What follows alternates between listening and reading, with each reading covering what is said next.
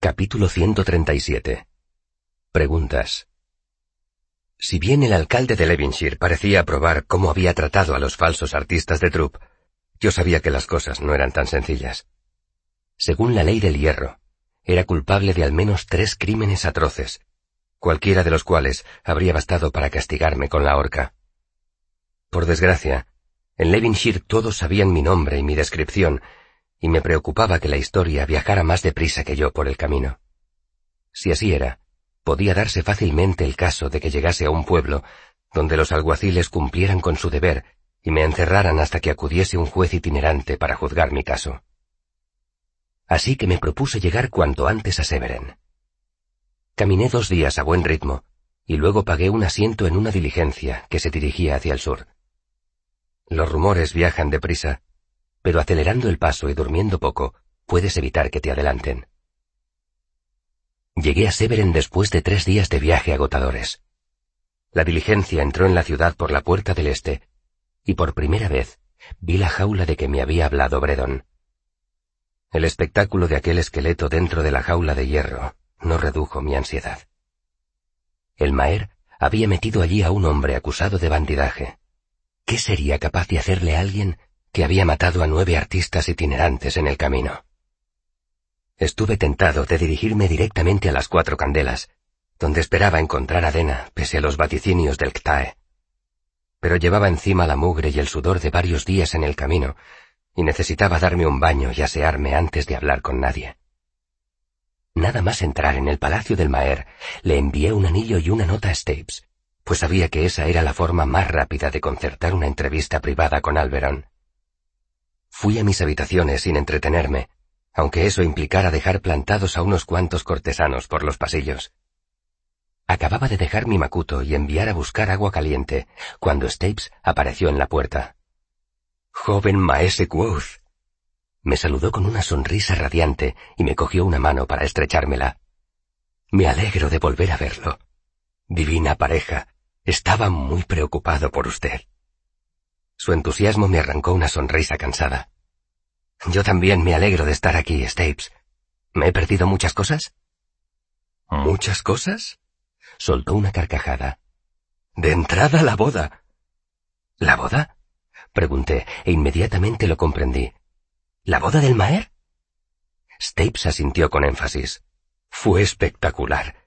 Es una pena que tuviera que marcharse precisamente usted. Me lanzó una mirada de complicidad, pero no dijo nada más.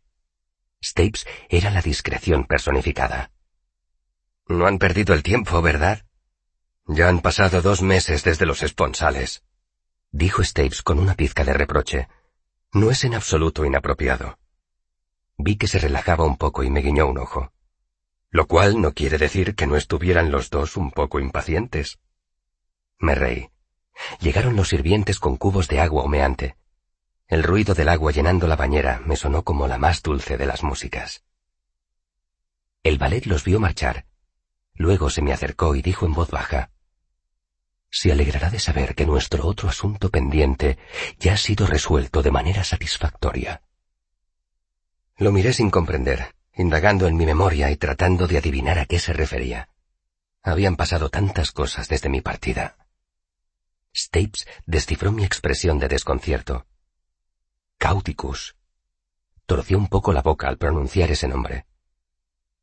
Dagon lo trajo dos días después de que usted se marchara. Se había escondido a menos de veinte kilómetros de la ciudad. ¿Tan cerca?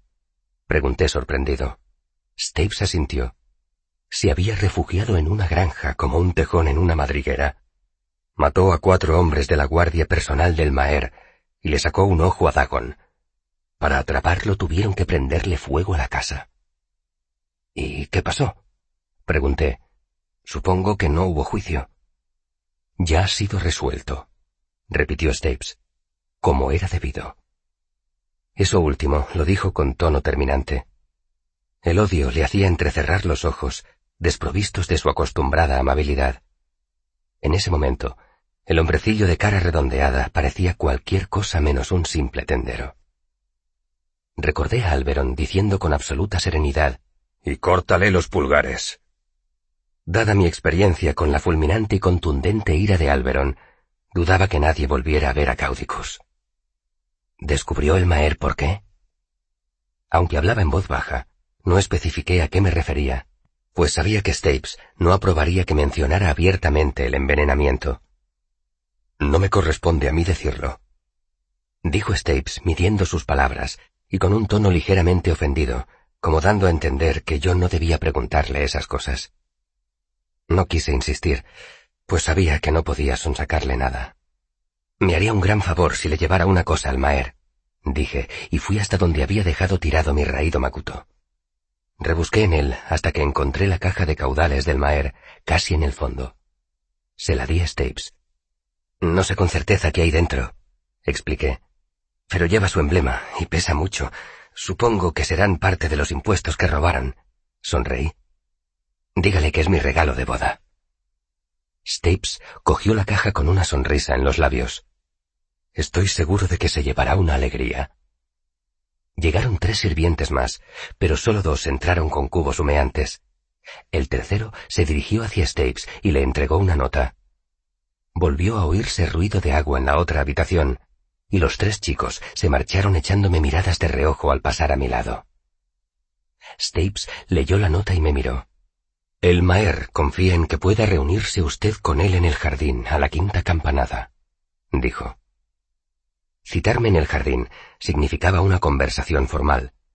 Si el Maer hubiera querido hablar conmigo en serio, me habría convocado en sus aposentos o habría venido a verme por el pasadizo secreto que conectaba sus aposentos y mis habitaciones. Miré la hora en el reloj de la pared. No era un reloj simpático, como los que yo estaba acostumbrado a ver en la universidad. Era un reloj armónico, con péndulo y todo. Un mecanismo precioso, pero no tan preciso. Sus manecillas señalaban que faltaba un cuarto de hora para la cita. ¿Ese reloj va adelantado, Stapes? Pregunté esperanzado. Con quince minutos, quizá tuviera suficiente para quitarme la ropa del camino y engalanarme con ropa adecuada para la corte.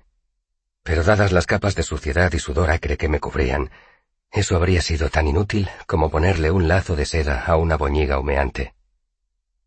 Stapes miró más allá de mi hombro y comparó la hora con un pequeño reloj de engranaje que llevaba en el bolsillo. De hecho, parece que va cinco minutos atrasado. Me froté la cara y evalué mis opciones. No se trataba solo de que estuviera desaliñado tras un breve viaje. Estaba guarro, había caminado a buen paso bajo el sol veraniego y luego había pasado días atrapado en un coche asfixiante. Aunque el Maer no fuera una persona que juzgase las cosas únicamente por las apariencias, sí valoraba el decoro. No causaría una buena impresión si me presentaba sucio y apestoso. El recuerdo de la jaula de hierro apareció espontáneamente en mi pensamiento, y decidí que no podía arriesgarme a causar una mala impresión, y menos con la noticia que tenía que revelar. Necesito una hora como mínimo, Stapes. Si quiere, puedo reunirme con él a la sexta campanada. Stapes adoptó una expresión rígida e indignada, cuyo mensaje no dejaba lugar a dudas. No se cambiaba la hora de una cita con el Maer Alberon. Él te convocaba y tú acudías. Funcionaba así y punto. Stapes, dije con toda la cordialidad que pude. Míreme, huélame. He recorrido 500 kilómetros en el último ciclo. No me voy a presentar en el jardín cubierto de polvo del camino y apestando como un bárbaro. Los labios de Staves dibujaron una mueca de desaprobación. Le diré que está usted ocupado. Llegaron más cubos de agua caliente. Dígale la verdad, Staves, dije mientras empezaba a desabrocharme la camisa. Estoy seguro de que lo comprenderá. Después de lavarme con esmero, peinarme y vestirme adecuadamente, le envié al Maer mi anillo de oro y una tarjeta que rezaba Conversación privada cuando le resulte conveniente. Una hora más tarde, el mensajero volvió con una tarjeta del Maer que rezaba Espera a que te llame. Esperé. Envié a un chico a buscarme la cena, y luego esperé el resto de la noche. Al día siguiente no recibí ningún mensaje y como no sabía cuándo podía llegar la cita de Alberón, me quedé otra vez atrapado en mis habitaciones, esperando a que me llamara. Me vino bien tener tiempo para recuperar horas de sueño y darme un segundo baño. pero me preocupaba que las noticias de Levinshire llegaran antes de que hubiera hablado con Alberon. El hecho de que no pudiera bajar abajo Severen a buscar a Dena también era motivo de irritación. Era víctima de la reprimenda silenciosa tan habitual en los círculos cortesanos. El mensaje del Maer estaba clarísimo. Cuando te llamo, acudes. Mis condiciones o ninguna. Era una actitud infantil que solo podía darse entre la nobleza. Con todo, yo no podía hacer nada, así que le envié mi anillo de plata a Bredon. Bredon llegó a tiempo para cenar conmigo y me puso al día de los chismorreos de la temporada. Los rumores de la corte pueden ser terriblemente insípidos, pero Bredon los seleccionó y los aderezó con muy buen criterio. La mayoría de los chismes giraban alrededor del precipitado noviazgo y boda del Maer con la heredera de los Lacles. Por lo visto, estaban perdidamente enamorados. Muchos sospechaban que ya había un bebé en camino. En la corte real de Renere también había mucho movimiento. El príncipe regente, Alaitis, había muerto en un duelo, y gran parte del Farrel del Sur se había sumido en el caos, pues ciertos nobles habían hecho todo lo posible para sacar partido de la muerte de un miembro de la corte de rango tan elevado. También había rumores. Los hombres del Maer se habían ocupado de unos bandidos que actuaban en una región remota del Eld. Al parecer, se dedicaban a atacar a los recaudadores de impuestos. Había malestar en el norte, donde sus gentes habían tenido que soportar una segunda visita de los recaudadores del Maer. Pero al menos los caminos volvían a ser seguros, y los responsables habían recibido su justo castigo. Bredon también mencionó un interesante rumor sobre un joven que había visitado a Felurian y había vuelto más o menos ileso, aunque con cierto aire fata. No era exactamente un rumor de la corte, sino más bien de esas cosas que oyes en las tabernas. Un rumor popular al que ninguna persona de alta alcurnia se dignaría prestar atención. Mientras hablaba, los ojos oscuros y penetrantes de Bredon chispeaban alegremente. Coincidí en que esas habladurías eran muy vulgares y que las personas refinadas como nosotros estábamos muy por encima de esas cosas. Mi capa era bonita, ¿verdad? No recordaba exactamente dónde me la habían hecho. En algún lugar exótico. Por cierto, recientemente había oído una canción interesante sobre Felurian. ¿Le gustaría oírla? También jugamos Attack, por supuesto. A pesar de que yo llevaba mucho tiempo sin acercarme al tablero, Bredon declaró que había mejorado mucho. Por fin estaba aprendiendo a jugar una hermosa partida. Como podéis imaginaros, cuando Alberon volvió a citarme, acudí. Estuve tentado de llegar unos minutos tarde, pero me contuve, pues sabía que era demasiado arriesgado. El Maer Paseaba a solas cuando me encontré con él en el jardín.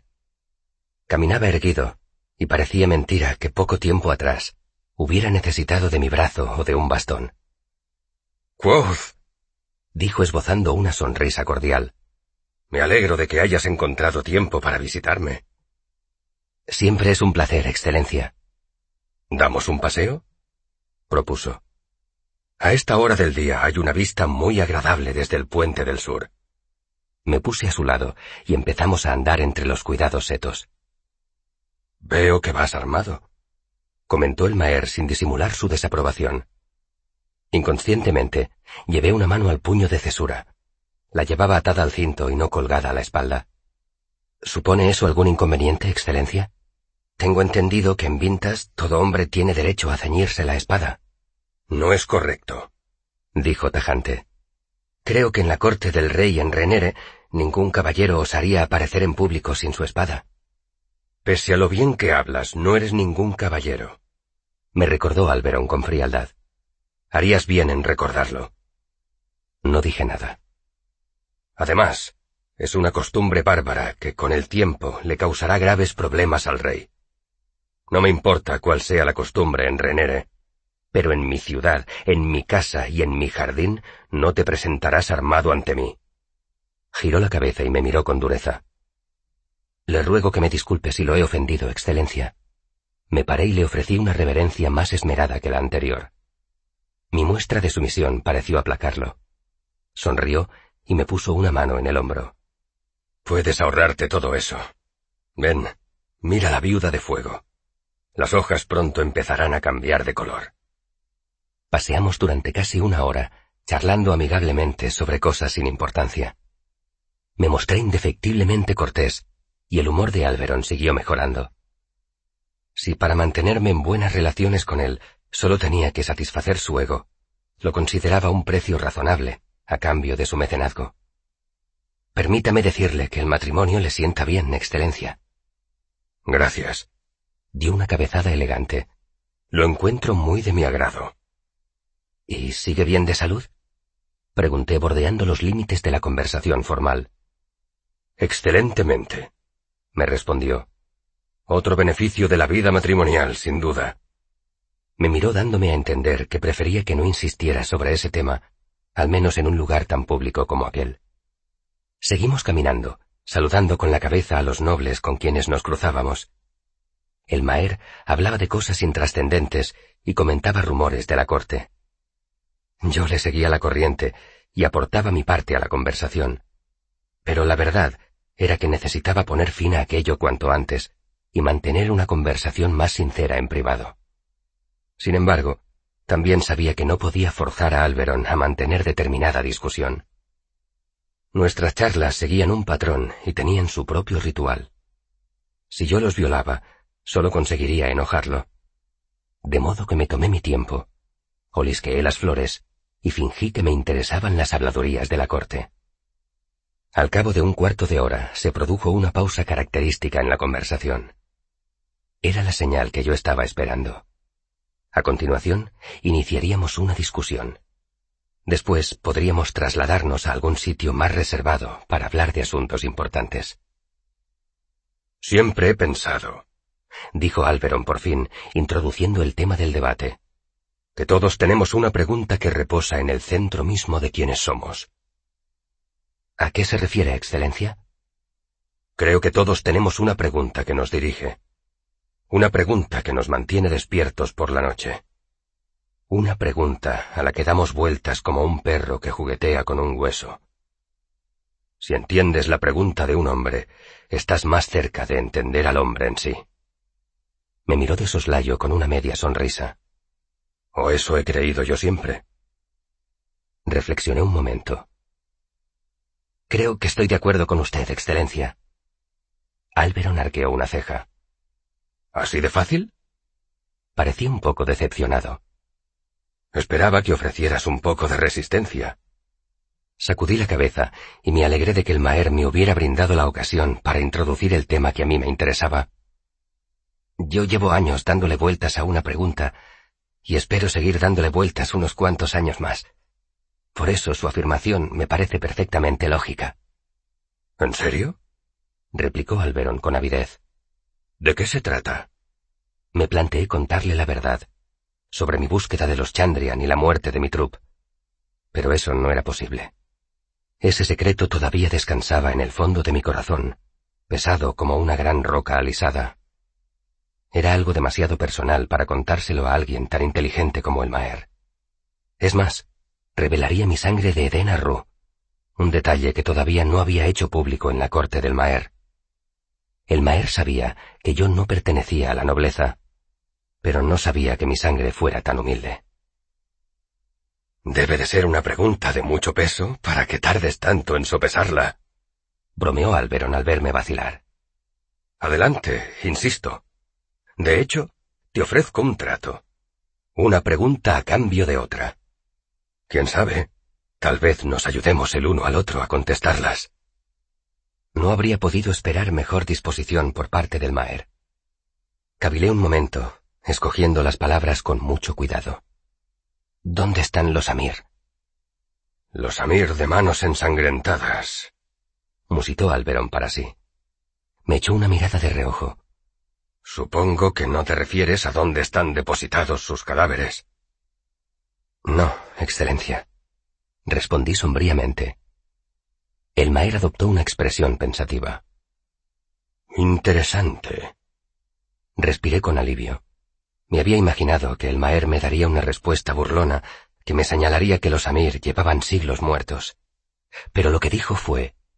¿Sabes que cuando era joven estudié mucho a los Amir? ¿De verdad, Excelencia? Dije sorprendido de mi buena suerte. Alberon me miró, y el fantasma de una sonrisa se asomó a las comisuras de sus labios. No es tan sorprendente. De niño yo quería ser uno de los Amir. Parecía ligeramente turbado. No todas las historias son siniestras. Hicieron cosas importantes. Tomaron decisiones difíciles que nadie más quería tomar. Esas cosas asustan a la gente, pero yo creo que fueron una gran fuerza del bien. Eso mismo he creído yo siempre, admití. Por curiosidad, ¿cuál era su historia favorita? La de Atreyon, respondió Alberon con una pizca de nostalgia. Hacía tiempo que no pensaba en eso. Seguramente podría recitar de memoria los ocho juramentos de Atreyon. Sacudió la cabeza y me lanzó una mirada. ¿Y la tuya? La de Atreyon es demasiado sangrienta para mi gusto, confesé. Alberon parecía divertido. Por algo los llamaban los Amir de manos ensangrentadas, comentó.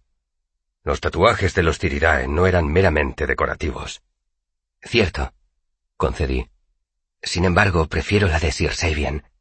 Claro, dijo Alberon asintiendo con la cabeza. Tú eres un romántico. Caminamos un poco en silencio. Doblamos un recodo y pasamos al lado de una fuente. De niño estaba obsesionado con ellos, dijo Alberon por fin, como si confesara un secreto ligeramente vergonzoso. Hombres y mujeres con todo el poder de la Iglesia detrás. Y eso en una época en que todo el poder de Atur residía en la Iglesia. Sonrió. Valientes, fieros y sin tener que rendirle cuentas a nadie, salvo a ellos mismos y a Dios. Y a los otros, Amir, puntualicé. Y en última instancia al pontífice, añadió Alberón. Supongo que habrás leído la proclama en que los denunciaba. Sí. Llegamos a un pequeño puente arqueado de madera y piedra.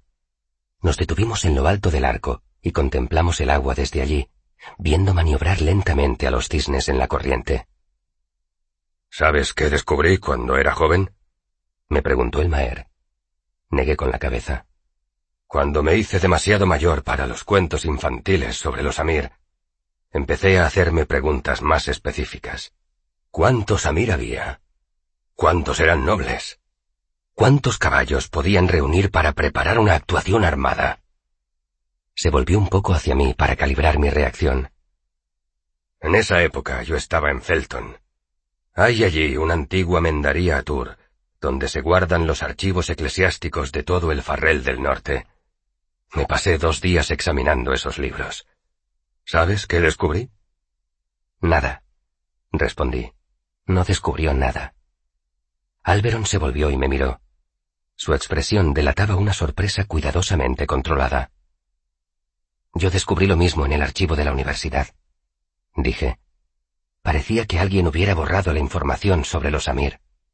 No toda, desde luego, pero había muy pocos detalles sólidos. Vi que las propias conclusiones del Maer cobraban vida detrás de sus inteligentes ojos grises. ¿Y quién haría tal cosa? preguntó. ¿Quién podía tener mejores motivos para hacerlo que los propios Amir? Dije. Y eso significa que todavía están entre nosotros, en algún lugar. Y de ahí tu pregunta. Alberon arrancó a andar, pero más despacio que antes.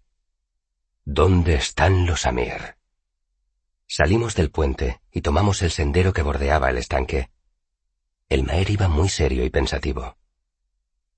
¿Me creerás si te digo que yo pensé lo mismo después de rebuscar en la mendaría? me preguntó. Pensé que los Amir tal vez hubieran evitado ser llevados a juicio, que tal vez se hubieran escondido. Pensé que tal vez siguiera habiendo Amir en el mundo después de tanto tiempo, actuando en secreto por el bien mayor. Noté que la emoción crecía en mi pecho. ¿Qué descubrió? Pregunté con interés. ¿Descubrir? Alberon parecía sorprendido. Nada. Mi padre murió ese año y me convertí en Maer. Lo descarté como una fantasía infantil. Miró más allá del agua y de los cisnes que se deslizaban suavemente por ella. Pero si tú descubriste lo mismo a tanta distancia... No terminó la frase. Y saqué la misma conclusión, Excelencia. Alberon asintió lentamente con la cabeza. Es inquietante pensar que pueda haber un secreto de tanta importancia. Paseó la mirada por el jardín y los muros de su palacio. Y en mis propias tierras. Eso no me gusta. Se volvió de nuevo hacia mí y me miró con unos ojos limpios y penetrantes. ¿Cómo te propones investigarlos? Sonreí un tanto contrito. Como ha señalado su excelencia, por muy bien que hable y por muy educado que sea, nunca seré un noble. Carezco de los contactos y los recursos para investigar esto tan concienzudamente como me gustaría. Pero si su nombre me abriera algunas puertas, podría investigar en muchas bibliotecas privadas. Podría acceder a archivos y registros demasiado privados o demasiado ocultos para ser expurgados. Alberon asintió con la cabeza sin apartar la vista de mí. Me parece que te entiendo. A mí me gustaría mucho descubrir la verdad sobre este asunto. Desvió la mirada al oír unas risas mezcladas con los pasos de un grupo de nobles que se acercaban. Me has dado mucho en qué pensar, dijo en voz más baja. Seguiremos hablando de esto en un lugar más reservado. ¿A qué hora quiere que nos encontremos, Excelencia? Alberon me lanzó una mirada escrutadora. Ven a mis aposentos esta noche. Y ya que no puedo darte una respuesta, déjame ofrecerte a cambio mi propia pregunta. Las preguntas me interesan casi tanto como las respuestas, Excelencia.